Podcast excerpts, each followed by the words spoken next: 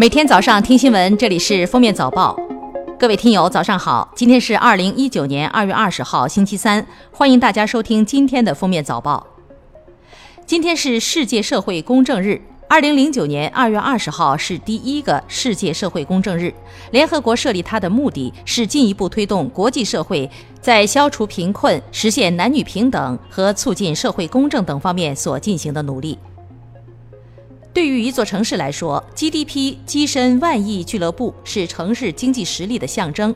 目前各地2018年经济成绩单陆续揭晓，宁波、郑州 GDP 总量首次突破万亿元，至此，中国 GDP 超万亿的城市扩至十六个。近日，中国人民解放军火箭军开通了两个官方微博，分别为中国火箭军和东风快递。中国火箭军微博于十九号发布了一条介绍视频，东风快递随后也发博称即日开始营业。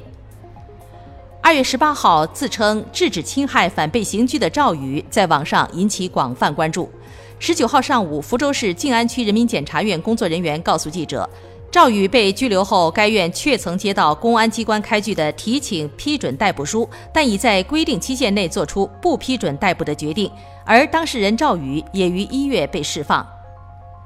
非法官方宣布，在执委会对奥运会团体项目进行调研后，决定为主办国分配一个分组抽签种子队名额，适用于今年三项篮球世界大赛。这样一来，中国男篮将成为今年男篮世界杯的种子队。本届世界杯成绩最好的亚洲球队将直通东京。经国家药品监督管理局组织再评价，认为含呋喃唑酮复方制剂存在严重不良反应。在我国使用风险大于获益，决定自即日起停止含呋喃唑酮复方制剂在我国的生产、销售和使用，撤销药品批准证明文件，召回工作应于二零一九年三月三十一日前完成。二月十八号，全国首个五 G 智慧火车站建设启动仪式在上海虹桥火车站举行。五 G 智慧火车站建成以后，将实现利用五 G 技术进行 4K 超高清安检和高清视频通话等功能。二月十八号，国家市场监督管理总局、国家标准化管理委员会召开新闻发布会，发布养老机构等级划分与评定等六百四十六项国家标准。今后，养老院将有全国统一的星级评定标准，方便老年人选择。中国驻加纳大使馆网站消息，近期多名中国公民因涉嫌非法采金，被加纳执法部门抓扣。中国驻加纳使馆再次郑重提醒，在加中国企业和人员应严格遵守加纳法律法规，不参与非法采金及相关活动，以防个人权益和财产遭到损失。在二月十七号的亚布力论坛上，故宫博物院院长单霁翔首次晒出了自家的账本。二零一七年，故宫文创的销售收入已经达到十五亿元，超过一千五百家 A 股上市公司的收入。武汉的陈女士发现，四岁的女儿萌萌最近总眯着眼睛看东西，还总说眼睛疼。经查，萌萌近视高达六百度。据了解，萌萌每天抱着 iPad 玩游戏、看动画片超过四小时。医生建议，十岁以下儿童每天使用电子产品时间不宜超过一小时。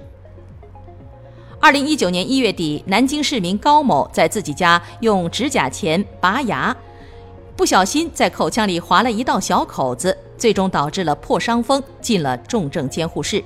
医生说，很可能是因为高某使用的指甲钳生锈，导致了这样的意外发生。当地时间十八号，以加州为首的由十六个州组成的联盟对特朗普政府发起诉讼。缘由是特朗普决定宣布紧急状态，寻求建墙资金。诉讼是在加州北区法院提起的。诉讼认为，总统没有权利为在墨西哥边境修建一堵墙挪用资金。二月十八号，美国科学家华莱士·史密斯·布罗克在纽约去世，享年八十七岁。布莱克于一九七五年的一篇文章中首次提出“全球变暖”字样，他也是第一个提出大洋输送带理论的学者。二战经典照片《胜利之吻》中的美国水兵门多萨已辞世，享寿九十五岁。当年他在纽约时报广场与人群共庆二战结束，并与一名女子拥吻，留下了这张著名的照片。这张照片登上《生活》杂志封面，成为经典，被多人模仿。为了对抗职场压力，日本代办服务正不断兴起。代办公司不仅可以替委托人向公司传达辞职意愿，还开设花钱找骂服务，让客户提前预习被上司痛骂的感觉。